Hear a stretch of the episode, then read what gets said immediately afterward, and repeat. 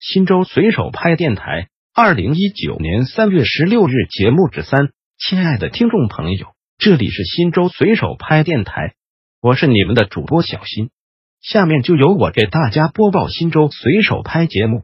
您也可以关注新州随手拍微信公众号 pp 零三四零零零，或者进入新州随手拍官网 www 点零三四零零零点 gov 点 cn 反映问题，互动交流。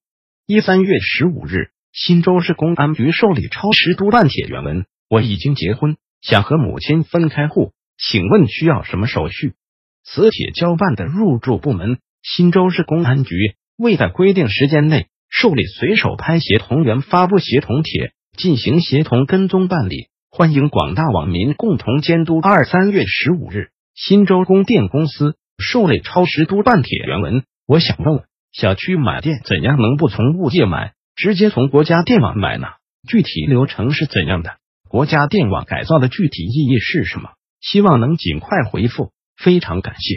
此帖交办的入驻部门：新州供电公司。未能在规定时间内受理随手拍协同员发布协同帖，进行协同跟踪办理。欢迎广大网民共同监督新州随手拍电台。本条节目已播送完毕，感谢您的收听，再见。